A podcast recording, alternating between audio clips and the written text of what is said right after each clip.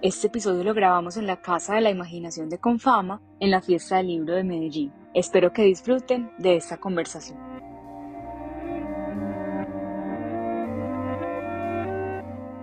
Hola, hoy estamos conversando con la escritora Lina Rojas sobre su ópera prima Algo hay adentro.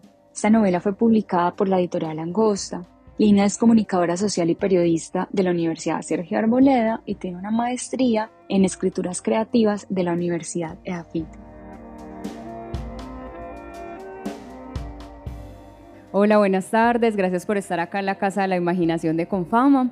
Estamos grabando el podcast Punto y Coma, que es un podcast de escritoras en vivo acá en la Casa de la Imaginación. Lina, gracias por aceptar la invitación.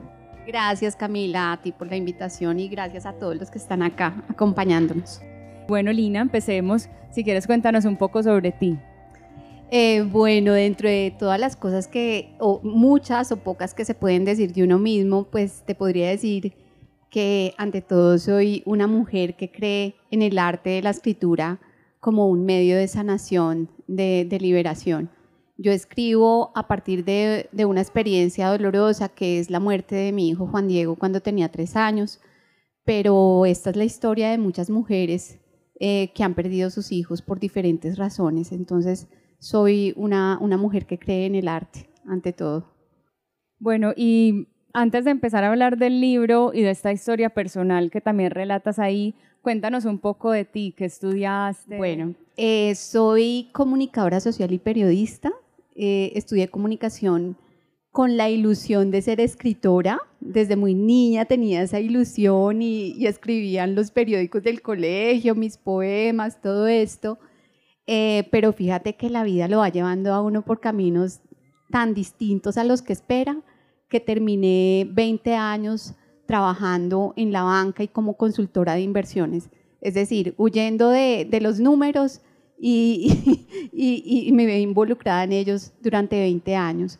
Entonces pasa lo de mi hijo y es cuando pues, ah, son situaciones que te pegan un sacudón muy grande y donde tú dices no puedes pasar la página y ya, y la vida sigue como si nada. Entonces es ahí donde yo retomo el sueño de escribir ese sueño que tuve de niña y, bueno, ya, y ese es el resultado. Eh, soy de Bogotá, eh, pero mis padres son mi mamá huilense, mi papá de, Caquetá. Eh, yo nací en Bogotá, ahorita llevo cuatro años en Medellín, em, casada, con hijas, con hijo. sí. A mí tu libro me recuerda mucho al libro de Piedad Bonet de Lo que no tiene nombre. Mm. Hablemos un poco de este libro, pues eh, fue publicado hace muy poco, entonces digamos que, que, es muy nuevo, o sea, no es, digamos, todavía muy conocido. Este libro es muy bonito porque cuenta la historia de una familia eh, donde el hijo empieza a cambiar como su comportamiento, entonces empieza a tener como comportamientos erráticos, ya, no sé, no sabe escribir bien o se le olvidan hacer pues como cuando están haciendo ejercicios de matemáticas se estresa y, se le olvida cómo hacer los ejercicios, con sus amigos ya no juega, o sea, empieza a tener unos comportamientos erráticos y nadie sabe qué le pasa a este niño. Entonces, ustedes pues empiezan, pues digo ustedes porque es pues un, un caso de la vida real, ustedes empiezan a buscar qué le pasa a este niño y les dicen es bullying o será que no sé, pues que es estrés, o sea, y empiezan a ir a todas partes como, bueno, ¿qué está pasando? Porque nadie nos, nos está dando una solución y finalmente se dan cuenta que era un tumor. Y ahí es donde empieza toda la trama de este libro, que es impresionante y que además yo hace mucho tiempo, por ejemplo, no me conectaba tanto con un libro en el, al punto que uno es leyendo y llorando y sintiendo de verdad como que uno fuera esa mamá con ese niño acompañándolo al médico en el hospital. O sea, es una historia no es que no tengo palabras para describir como lo que sentí cuando lo estaba leyendo. Sí, Camila, eh, de ahí el nombre también, eh, algo allá adentro, porque sí hay un periodo de incertidumbre muy grande eh, donde no sabemos qué hay, donde surgen las hipótesis por cantidad y, y fue un momento muy doloroso y un fantasma que nos, nos siguió persiguiendo durante mucho tiempo Em, y sí, es, es, es, una historia, yo digo que muy dolorosa. Algo allá adentro, a mí me decían, ¿qué nos encontramos ahí? y yo digo que, que es una novela que mueve muchas emociones, muchas emociones, pero no solamente de tristeza. O sea, yo, yo digo que ahí hay un paisaje completo donde el lector puede eh, eh, transitar por territorios muy difíciles, por desiertos, pero también se encuentra oasis. Y también hay momentos de felicidad, hay momentos de alegría. O sea, se mueve entre emociones muy fuertes. Y yo pienso que, que cuando se pretende escribir eh, de una manera autobiográfica, yo pienso que la sinceridad es importante y no, no escribir con asepsia, o sea, como con esa delicadeza, no mostrar sentimientos cuando, cuando sí hay que sentir, hay que escribirlo. También hablas mucho del tema de la muerte, eh, por ejemplo, pues como explorando también el tema de la muerte, como si uno sabe muchas veces, por ejemplo, cuando el momento de la muerte se aproxima, porque tu hijo te decía, pues meses antes te empezaba a preguntar por el cáncer sin que todavía estuviera enfermo. Exactamente. Son muchos temas los que aborda la novela. Eh, uno de ellos, como tú dices, la culpa, que está muy ligada a la maternidad. Eh, es decir, las, mamás por naturaleza vivimos con un sentimiento de culpa ahí en el fondo. Y, y, pues yo, yo pienso que parte de la humanidad del libro es esa, es, es mostrar a una mamá que comete errores, que tiene sentimientos de culpa, que no sabe rezar a veces por el hijo, que, que, no tiene respuestas que darle al hijo, que el hijo a veces resulta ser más sabio que ella. Por ejemplo, en situaciones como tú la comentas, de, de esas reflexiones sobre la muerte que el niño hace eh, durante toda la novela, desde comienzo a fin, y, y, y, la impotencia que hay de no saber cómo responderle. Entonces, sí, y lo hemos dicho, a veces la, la, la sabiduría de los niños se subestima, pero yo pienso que, que tienen, tiene uno mucho que aprender de ellos. Y quería preguntarte, Lina, cómo fue ese proceso de escritura, porque por ejemplo ahora que hablábamos del libro de Piedad Bonet, lo que no tiene nombre, que es el suicidio de su hijo, pues ella decía que ella escribía ese libro casi que porque no podía hacer otra cosa, o sea, era, era lo único que podía hacer en ese momento. ¿Cómo fue ese proceso de escritura sabiendo también que es su primer libro? Exacto, sí. De hecho, cuando, cuando surgió la idea de, de escribir el libro, que fue una promesa que yo le hice a mi hijo, eh, las personas me decían, tienes que leerte a Piedad Bonet. Entonces, por supuesto, fue mi primer libro de referencia. Y diría que empecé a escribir el libro a los 40 días de fallecido mi hijo. Eh, y empecé a estudiar porque quería hacer las cosas bien. Entonces era unir a una responsabilidad académica a este deseo de escribir y entonces fue bastante difícil y puedo decirte que muchas de esas cosas que escribí no fueron, de, yo, yo diría que, que 100 páginas de eso se quedaron por fuera, pero era la necesidad de escribirlas, eh, de encontrar esa voz también que me pudiera eh, servir en la historia. Y, yo pienso que el acotar por medio del lenguaje un dolor tan grande permite que ese dolor se alivie de alguna manera. Uno se distancia del dolor un poco porque el escribir es un acto muy racional. Entonces, seguramente si es solo el dolor que escribe, nunca hubiera habido libro. Entonces, eso me permitió como, hacer una actividad pues racional de escritura y yo pienso que en la escritura eh, catártica tanto dolor como creación se complementan. Eh, la creación permite sanar el, acto de escribir, pero el dolor también impulsa la creación. O sea, yo pienso que todo arte surge de eso. Lina, ¿y cómo fue el proceso de publicación? Tú lo escribes también un poco como catarsis y, y, por la promesa que le hiciste a tu hijo de escribir el libro. ¿Y cómo llega este libro a Angosta? Eh, sí, yo, eh, escribir es un acto de fe. Entonces yo, pienso que en el proceso de la escritura, eh, y más cuando uno nunca ha escrito nada, uno dice, bueno, ¿será que esto qué? Entonces me decía mi esposo, mira, pues nada, hacemos una reunión familiar, le sacamos fotocopia, lo empastamos, hacemos algo con él, y, pero le cumples la promesa a Juan Diego.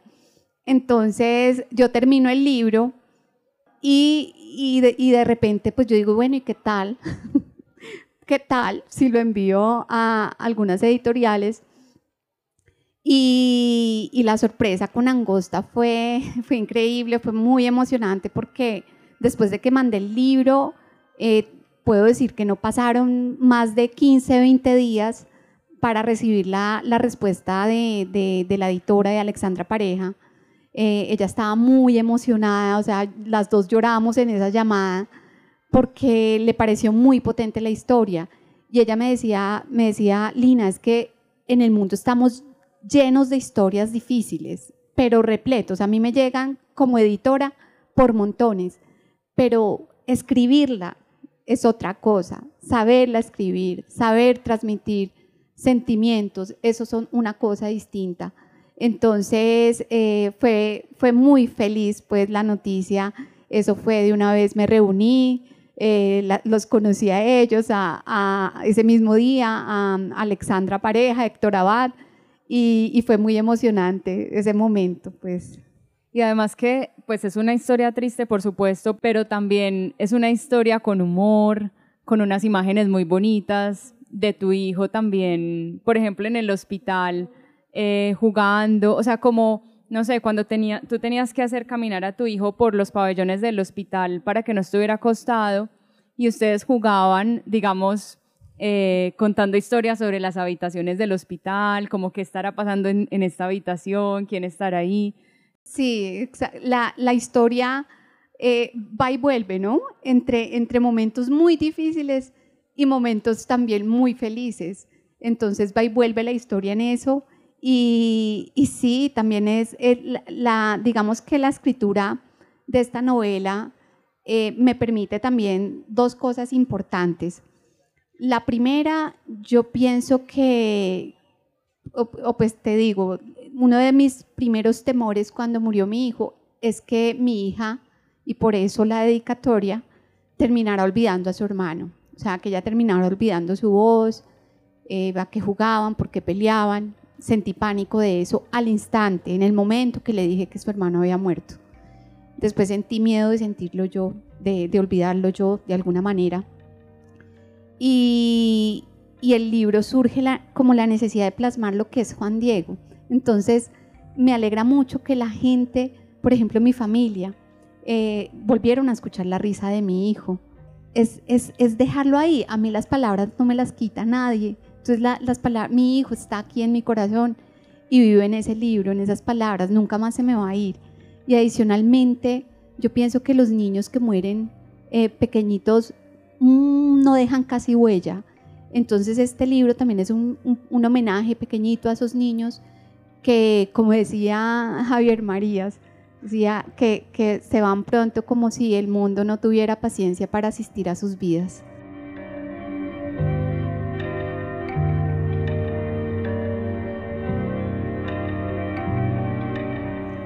A mí me gustó mucho una parte, ya que mencionas esa frase de Javier Marías, y es cómo retratas tú, cómo, a los cómo es, digamos, esta enfermedad diferente en los niños que en los adultos, porque tú hablas acá, por ejemplo, eh, que a los niños como que ante, ante un tumor, ante un cáncer, es como exigirles mucho más incluso que un adulto, como que uno espera siempre que esté bien, que no, esté, pues que no, que no se muestre débil, que siga, o sea, que siga la vida, mientras que un adulto pues es, es algo distinto. Exacto, precisamente porque los niños están como en esa etapa de desarrollo, entonces una enfermedad que los postre de alguna manera va a afectarles eh, en una dimensión mucho mayor. Entonces es una lucha constante por el, porque el niño no se desacondicione en todos los aspectos, psicológico, físico, emocional.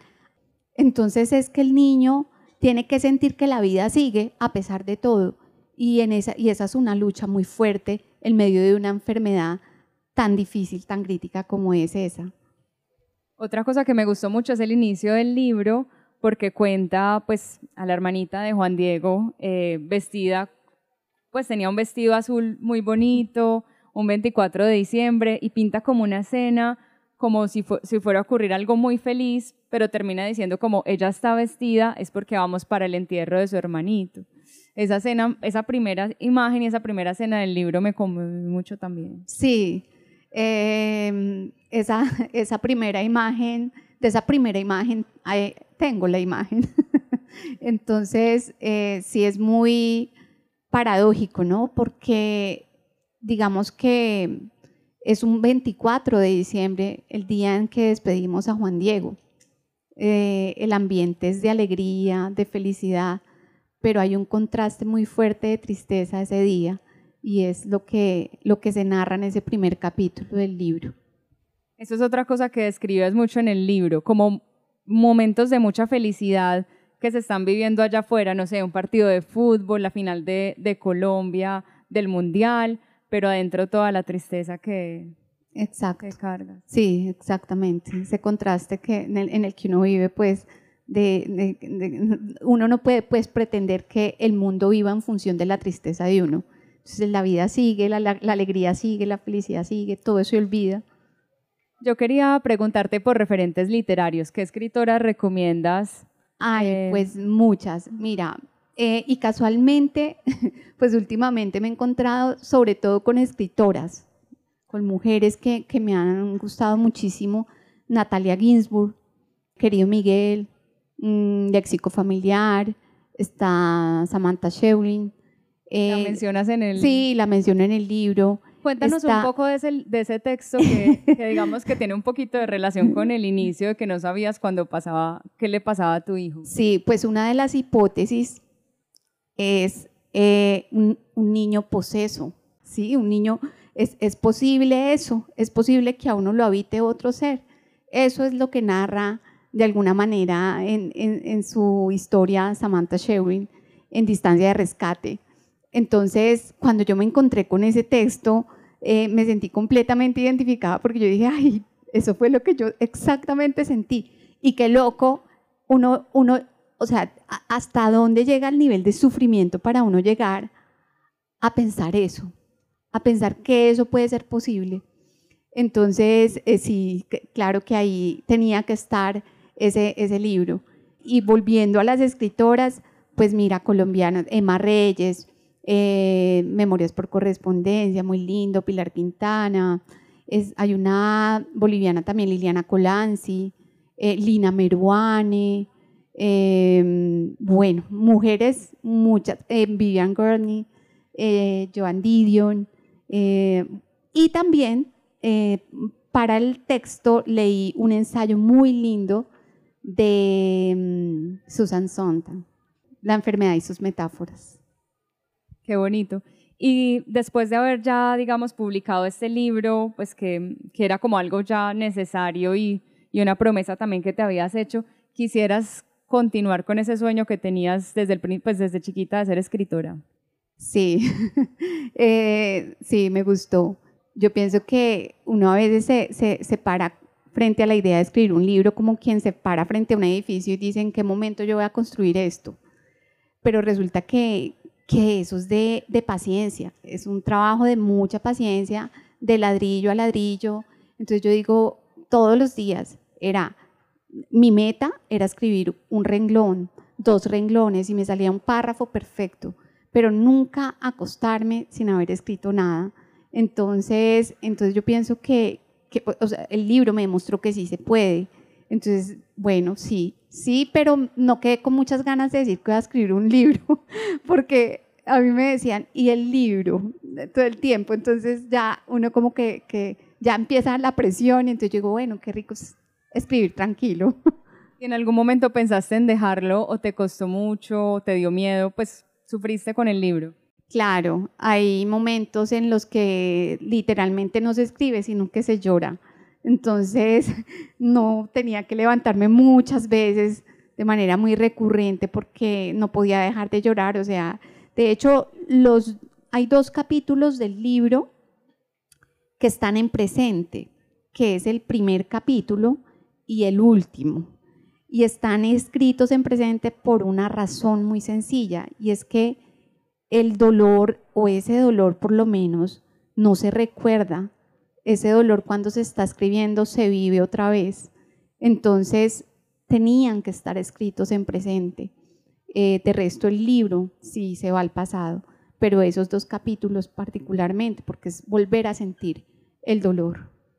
Pero ahora que dices de volver a sentir el dolor, y con esto ya quisiera también cerrar un poco para pasar a las preguntas eh, que quieran hacer, es como también escribir es una forma de sanar, como de, sí, pues en tu caso, después de haber pasado por una historia tan triste, la muerte de tu hijo, por un cáncer, y, que es la historia de este libro, pero digamos la escritura como proceso ya también de sanación de uno mismo, de su pasado, de su infancia, de alguna situación difícil. Sí, uy, temas lo que hay. Entonces, a mí me preguntaban que si iba a, seguir escribiendo sobre pues, la historia, pero no. Yo pienso que hay muchas más. Un, ser humano está compuesto de tantas cosas. Eh, no sé, en este momento no tengo, hay un avance de algo, pero, pero digamos que está en construcción y pienso que, que sí debo remendar ese pasado que yo te dije al comienzo. O sea, si yo le hice una promesa a mi hijo y, y si mi camino era escribir y era mi sueño, ¿por qué voy a volver atrás? ¿Por qué no voy a seguir el camino si ya encontré la ruta? Y hay una última pregunta. Tú estudiaste em, una maestría en escrituras creativas acá en EAFID. ¿Cómo fue esa experiencia? Pues, ¿fue antes de la novela? ¿Fue después? ¿Cómo? Eh, bueno, yo empecé a escribir una vez tomé la decisión de, de, escribir el libro, tan pronto muere mi hijo, me inscribí en la Universidad Nacional de Bogotá. Allá cursé un semestre de escrituras creativas. Digamos que no logré avanzar mucho con la obra, estaba tratando como de encontrar esa voz. Y ya después surge un tema laboral mm, de mi esposo y nos trasladamos a vivir a Medellín y eh, retomo la maestría de cero en EAFID. Entonces sí, difícil, porque es que yo me fui de, la literatura, es decir, yo leía era indicadores económicos, eh, eh, yo leí, estaba en otro mundo muy distinto y cuando volví, es como cuando tú te vas de tu barrio y vuelves después de 20 años y dice, pero ¿quién es este, este escritor nuevo y este y este? Y yo dije, ¿en qué momento me pongo al día con todo esto? Entonces, sí fue un reto, pero muy interesante. Y, sí, yo, yo pienso que el compartir lecturas con otras personas, eso enriquece muchísimo. ¿Y qué consejo le darías a alguien que esté empezando a escribir? Uy, eh, que, que, no, la pasión. yo pienso que la pasión es clave para escribir la pasión, la paciencia, la perseverancia y también que no le duela borrar, porque es que lo que yo te decía ahorita del edificio, si uno ve, yo, a mí me pasó, por ejemplo, que tenía una estructura completamente distinta a la que vemos en el libro, pero distinta.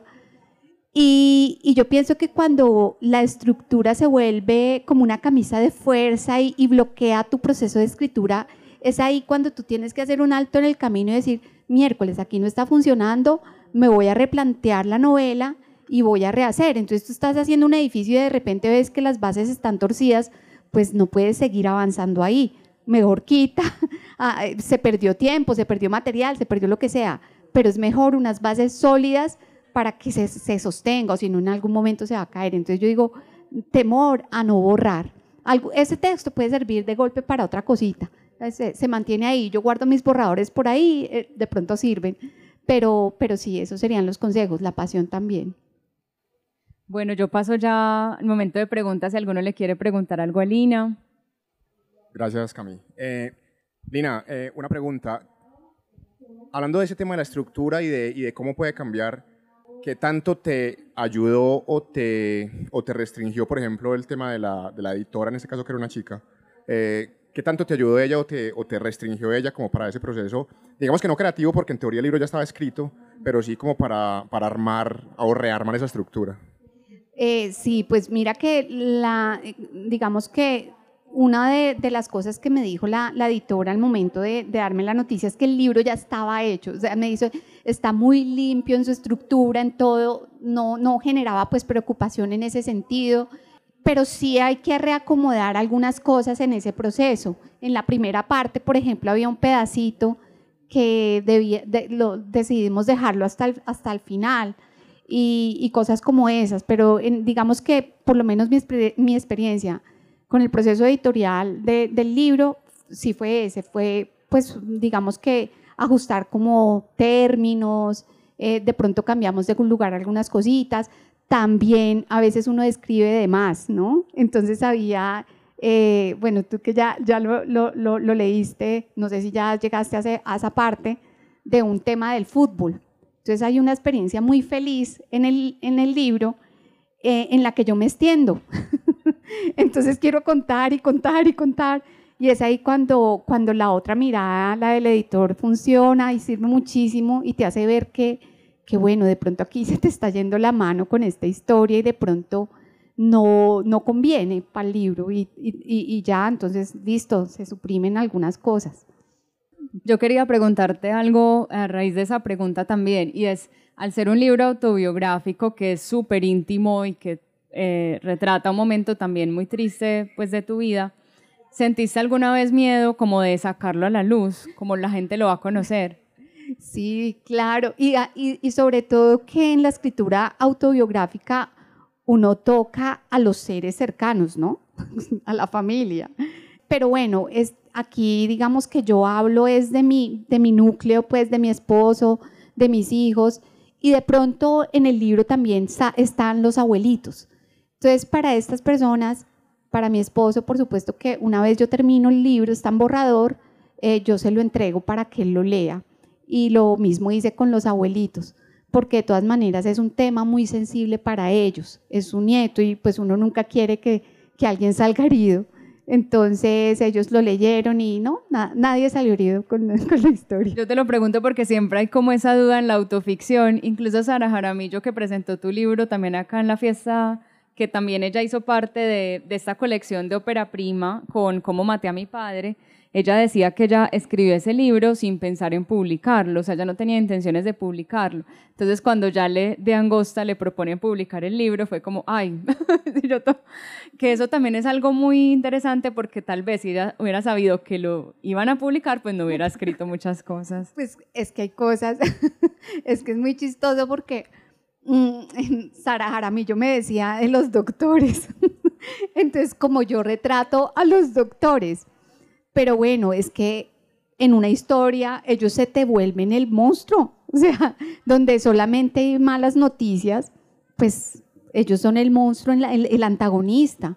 Entonces, eh, no los puedo escribir bonito, era, eh, eh, y era, era, era eso. Entonces, yo sí, digamos que tuve la precaución y me daba como miedito, y yo dije, bueno, voy a cambiarles a los médicos el apellido, ojalá no se, no se identifiquen, y, sí, y algunos niños también que están en la historia eh, están con unos con nombres ficticios, pero hay otros que sí tienen el nombre que es y le pedí autorización a la, a la mamá.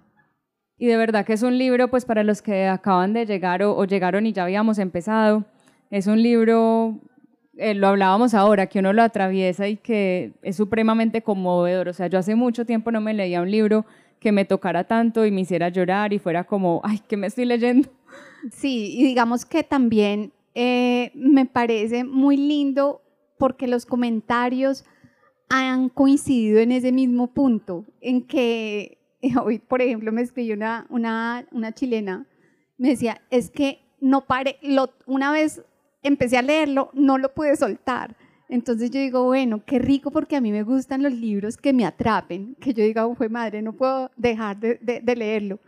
Y, eso me pasó con mi familia, me decían, es que no podía dejar de leerlo. Y ella me decía, y, coinciden en lo mismo, es que quiero seguir leyendo. Entonces yo digo, bueno, eso me parece un logro y, y me parece súper rico haber, pues, haberlo logrado. A mí me pasó lo mismo porque a pesar de que desde el inicio a ti te dicen que Juan Diego se murió, y uno ya sabe, o sea, no, no es como que voy a descubrir algo nuevo en la historia, pero uno no lo puede soltar porque uno se siente como esa, o sea, uno se siente eh, literalmente en el cuerpo de esa mamá que está buscando salvar a su hijo de la enfermedad, de ese cáncer. Exacto, eso, eso también es una decisión porque eh, dejar en suspenso ese final, pues no, o sea, digamos que el libro es es más que, ese, es, eh, más, que e, esa sorpresa final.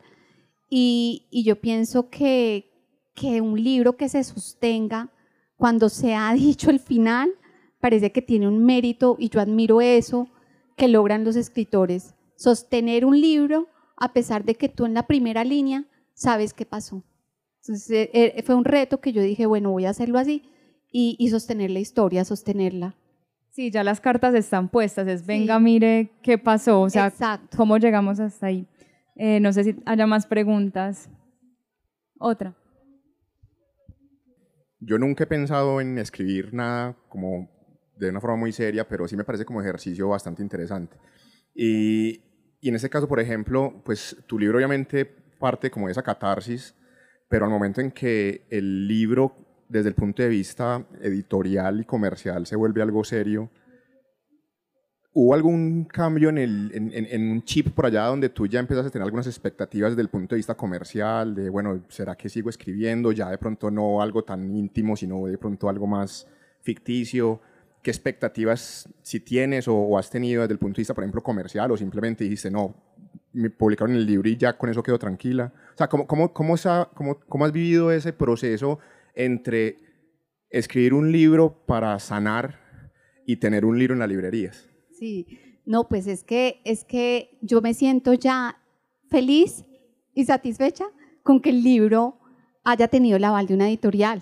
O sea, yo, digamos que, que, rico que lo que tú escribiste tenga un, un, aval, tenga un sello editorial. Entonces, pues para mí es, e, es gratificante. De ahí en adelante, digamos que el aspecto comercial, pues sí, chévere, porque si, si, si están comprando libros porque te están leyendo. Y, tus palabras y lo que escribiste ahí y ese niño que quisiste mostrar, muchas personas lo están conociendo.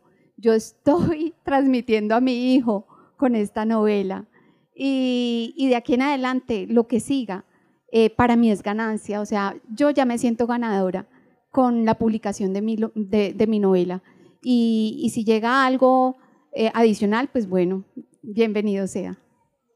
Eso que dices, por ejemplo, de que ya con tu libro están conociendo a Juan Diego, tu hijo, me parece tan bonito porque uno realmente puede ver a Juan Diego acá, uno se lo imagina peinándose una cresta, em, pues así como súper encarretado con su pelo, después en la quimioterapia cuando se le empieza a caer el pelo, que tú misma decías, por ejemplo, yo quisiera tusarme para compartir con él eso, pero antes lo voy a hacer sufrir más. Em, en los momentos en que él está muy alegre y no está pensando en su enfermedad, que es más uno como adulto pensando en la enfermedad que él.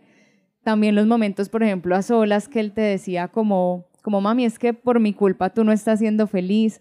O sea, a mí me, me impresionó mucho ver a Juan Diego acá, casi que me lo puedo imaginar y todo. Sí, sí, eso es lo más lindo, yo pienso que he logrado con mi libro. Y lo que a mí más me alegra, pues, cuando me dicen, no, es que volví, y, y mi familia, es que volví a escuchar la sonrisa de Juan Di. Entonces, este libro es eso, es una lucha contra el olvido. Y, me parece muy lindo que, que, que poder hacer llegar incluso a, mi hijo a personas que no lo, no lo conocieron. Bueno, Lina, muchas gracias. Ay, a ti, Camila, muchas gracias. Por allá hay otra pregunta. Bueno, adelante. Buenas tardes. Em, quisiera saber, no sé si de pronto lo habías contado antes, ¿Cómo ha sido ya tu experiencia una vez publicado el libro con las familias de los niños que estuvieron en el proceso de tu hijo? Eh, no, las familias no. nosotros no eh, mantuvimos un vínculo con las familias. Eh, es extraño porque yo me he encontrado con experiencias distintas en otros países donde hay un vínculo muy estrecho entre las familias eh, de niños que, están con cáncer, pero ese no fue nuestro caso. Entonces no hay un vínculo con, con las familias. Pero súper, pues muy conmovedor también, por ejemplo, para una familia que puede que ni siquiera esté retratada acá o no haya salido, digamos, en la historia, pero poder leer este libro, por lo que de pronto mencionábamos ahora de que puede ser reconfortante tú cuando lo escribías o, cuando uno está leyendo, tú dices como, como buscando también como dónde encuentro algo similar a lo que me está pasando a mí o, o como, sí, como buscando respuestas en muchas partes. Exactamente. Y, y sabes, también volviendo a, la pregunta, y es que, ¿qué sucede cuando uno pasa por una experiencia como esta?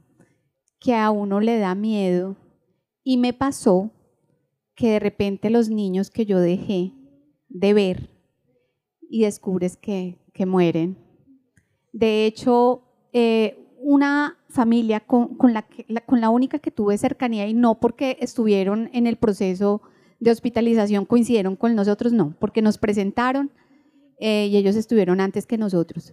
Eh, cuando se enteraron, el, el, niño de ellos vivió, cuando se enteraron de, de, de la muerte de mi hijo, eh, no, no, no fueron, no asistieron, había un hermetismo alrededor de eso, me dieron un pésame, pero muy distante, porque, y es comprensible, porque es, de cierta manera se quieren blindar frente a eso y más a su hijo, que sepa que de pronto una persona a la que conoció murió.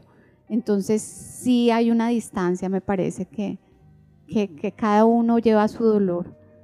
Es un poco como lo que decías de los médicos, porque tú hablas mucho de los médicos, como ahora lo dijiste, y los retratas, y uno también se los imagina.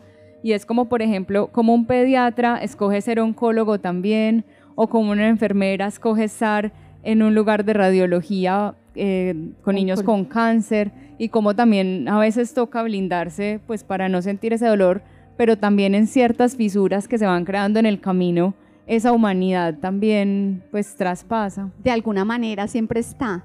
Entonces, eh, sí, sí hay unas que se blindan, ¿no? Y en todos, en, los médicos también, la psicóloga, de hecho, también.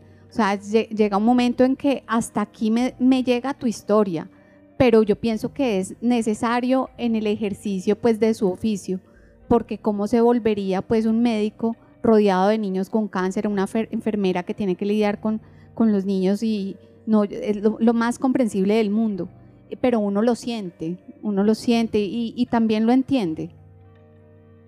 Lina, muchas gracias. A ti, Camila. Y de verdad, este libro lo recomiendo muchísimo porque uno no lo puede soltar. Sí, muchas gracias y muchas gracias a todos por asistir.